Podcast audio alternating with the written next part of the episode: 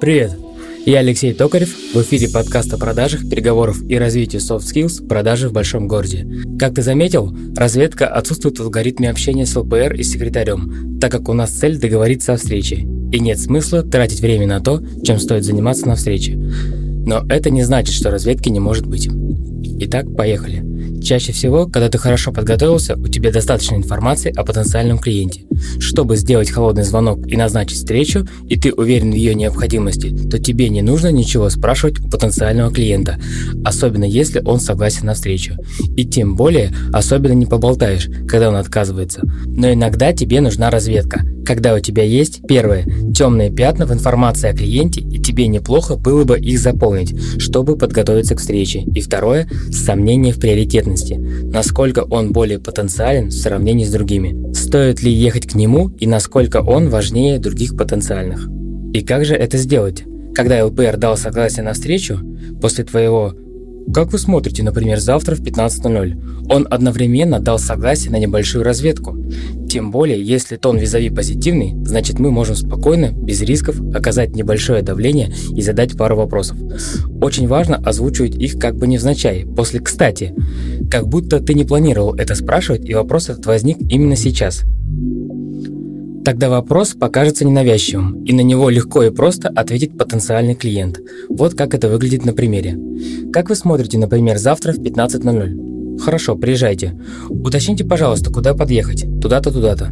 Спасибо, во вторник туда-то, туда-то, к 15 часам я буду. Кстати, а вы закупаете только это или что-то еще?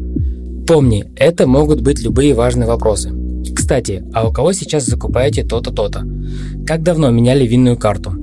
Какие группы товаров делают основную выручку? В какие регионы больше всего привозите грузы? И другой любой вопрос. Что касается секретаря, то то же самое. Дал согласие на повторный звонок, хоть на что, значит дал согласие на еще пару вопросов догонку.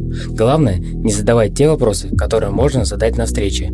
Только то, без чего к встрече подготовиться ну никак нельзя. Это, как правило, два, максимум пять вопросов.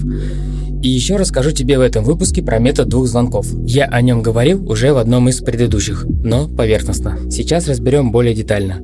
Напомню, этот метод применяется в случае, когда нам предлагают выслать предложение на e-mail. Как мы решили ранее, мы не станем сопротивляться, а используем ситуацию для достижения нашей цели – назначения встречи, но не сразу, а выполним следующие задачи узнать, кто принимает решение, имя, договориться о втором звонке в конкретное время, чтобы узнать, дошло ли письмо, сделать второй звонок в назначенное время и договориться о третьем звонке в конкретное время, чтобы узнать мнение о нашем предложении, и сделаем четвертый звонок, чтобы снова назначить встречу. Инструменты, которые помогут нам в достижении цели, это изобилие, настойчивость, ненавязчивость, уверенность, знание и умение, что и как говорить, вера в свой продукт, услугу, понимание, как наш продукт, услуга могут помочь клиенту стать успешным и богаче. Главное – всегда перезванивать точно назначенное время. Это формирует отношение к нам так же, как несдержанное обещание, то есть вызывает обратное впечатление и уже полное нежелание с нами общаться. Главное – проговаривать каждое свое действие – Ирина, добрый день. Это Алексей Токарев, виноторговая компания Simple. Звонил вам 45 минут назад, и мы договаривались, что я вам отправлю предложение на e-mail. Звоню, как договаривались, в 16.45 узнать, дошло ли письмо. Получили? Да. Проверьте, пожалуйста, открывается? Все читается. Теперь важно не останавливаться, не делать ненужных пауз и договориться о третьем звонке. «Да, все открывается», – отвечает Ирина. «Ирина, когда вы, либо Андрей Федорович, ориентировочно ознакомитесь, чтобы я мог перезвонить и узнать ваше, либо его мнение. Очень важно ориентировочно. Это смягчает наш напор. Тут мы можем получить два варианта – положительный или отговорку. Если положительный, значит договариваемся на третий звонок. Дня через два наберите. А если я позвоню вам в 11 в пятницу, вам будет удобно? Да, нормально. Спасибо, Ирина. В пятницу в 11 я вам наберу. Хорошего дня. Набираем в пятницу. Ирина, добрый день. Алексей, компания Simple. Звоню вам узнать мнение Андрея по моему предложению. Андрей ознакомился? Да. Э, тогда предлагаю встретиться и обсудить более предметно. Что скажете? Подъезжайте завтра в 12.30, будет полчаса времени, вам удобно? Да, конечно, куда подъехать? И может быть такой вариант. Да, ознакомились, нас не интересует. Спасибо. Да, и такое бывает. Никто не обещал тебе серебряные пули. Можно ответить, а что вас смущает? Но чаще бывает, что либо ассистент сама не читает и ей нечего сказать, либо руководитель не сообщает ей, почему не интересует. И, возможно, вообще никто не читал. Что делать, если услышал отговорку «Мы вам сами перезвоним, если заинтересует». За ней скрывается чаще такая фраза «Мы уже устали от таких, как вы. Ничего полезного нет» и тому подобное. Что тут можно предпринять? Поверить и сказать «Да, хорошо, я на связи» и положить трубку в надежде, что все-таки когда-нибудь тебе перезвонят и пригласят на подписание контракта. Спросить «А когда ориентировочно перезвоните?» Настоять в таком формате. Знаете, чтобы вас ни к чему не обязывать, я просто сам перезвоню. Например, в следующий понедельник в 11. Что скажете? Есть шанс, небольшой, но есть, что будет положительный ответ. А можно как-нибудь и выделиться, например, такой фразой. Будет грустно, если Андрей Иванович не получит информацию, потому что она даст вам возможность больше заработать. Эта фраза сказана с позиции просителя. Идеально что-нибудь придумать для равности. Например, эту фразу. Она, конечно, длинная, но стоит того. Ирина, я обращаюсь к вам впервые и вы меня не знаете. Само собой, у вас нет никакого основания относиться ко мне и моей информации как-то особенно. Тем более, что вам ежедневно звонят десятки людей с сомнительными предложениями и просят соединить с руководством. И если честно, мы с вами прекрасно понимаем, куда чаще всего попадают эти предложения. Я точно уверен, что мое предложение будет выгодно и полезно и вам, и нам. Но при этом не хочу занимать ваше время и время вашего руководителя, Андрея Ивановича. Я предлагаю записать мне на встречу с Андреем Ивановичем в удобное ему время. Я приеду, расскажу о возможностях совместной работы, и если Андрей Иванович мое предложение покажется неинтересным или невыгодным, то он в любой момент остановит меня. Скажет «нет», я встану уйду. А если его что-то заинтересует, то с радостью буду работать с ним и с вами. То он в любой момент остановит меня. Скажет «нет», я встану уйду. А если его что-то заинтересует, то с радостью буду работать с ним и с вами. Как смотрите, Ирина? Записать меня на завтра на вторую половину дня. Если ты спросишь у знакомого ассистента, говорил ли ей кто-нибудь подобные фразы, она точно скажет нет. Но 100% гарантии я тоже не дам, что она пройдет. Но в бою все средства хороши. Бери на вооружение. Итак, по выпуску подвожу основные тезисы. Разведка – это дополнительный шаг при общении с ЛПР и проводится только при необходимости. Главное – получить согласие на встречу.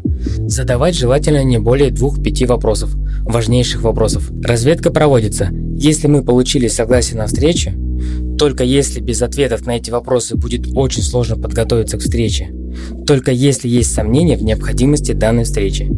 Метод двух звонков – это способ договориться о встрече но не с первого, а со второго, третьего раза. Отговорка «мы сами перезвоним» – это вид возражений, который должен нас мотивировать продолжить дальше и не останавливаться. Выпуск вышел при поддержке Quark.ru. Quark – любые услуги фрилансеров для вашего бизнеса от 500 рублей.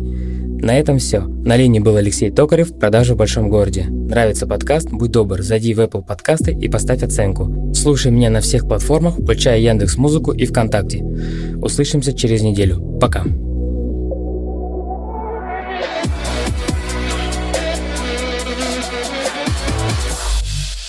Доктор, вы хотите заработать миллион долларов? Что вы сказали? Ответьте на один вопрос, как врач. Вы слышали о новом лекарстве фенодрил? Его производит MSC Pharmaceutical. Нет. Тогда слушайте хорошо. Он почти одобрен Министерством здравоохранения. Он должен появиться на рынке через три месяца. А может и завтра, кто знает. В общем, давайте сделаем так. Я вышлю вам информационный пакет, а через месяц с вами свяжется наш старший брокер.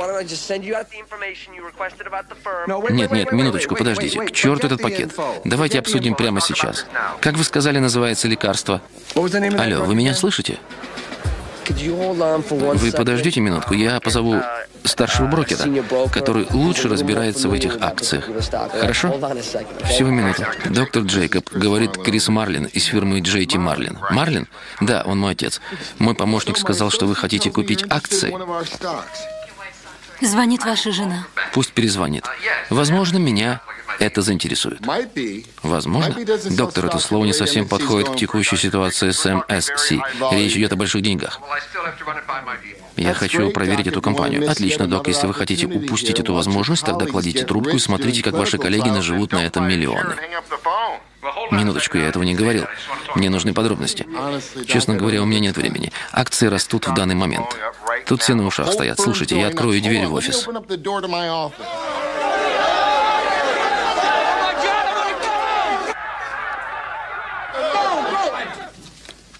Слышали, это мои продавцы. У меня есть еще миллион клиентов, которые уже готовы вложиться в это дело. У меня просто нет времени на объяснение. Извините. Хорошо, я согласен. Поскольку вы новичок, я не могу продать вам больше двух тысяч акций. Простите. Две тысячи? Да вы с ума сошли. Да я хотел взять всего пару сотен. Две тысячи. Боже. Интересно, почему вы не можете продать больше? Мы всегда начинаем с небольших сделок, прежде чем делать действительно серьезное предложение. Позвольте заработать вам немного денег, а потом мы обсудим наше дальнейшее сотрудничество. Что вы на это скажете? Ну, звучит неплохо. Я беру 2000 акций. Есть. Вы уверены, что не можете продать больше? Простите, доктор Джейкоб, не могу, никак. Хорошо, тогда начинаем торговлю. Отлично. В следующий раз будем играть по-крупному. Куда направить подтверждение покупки? К вам домой? Или в офис?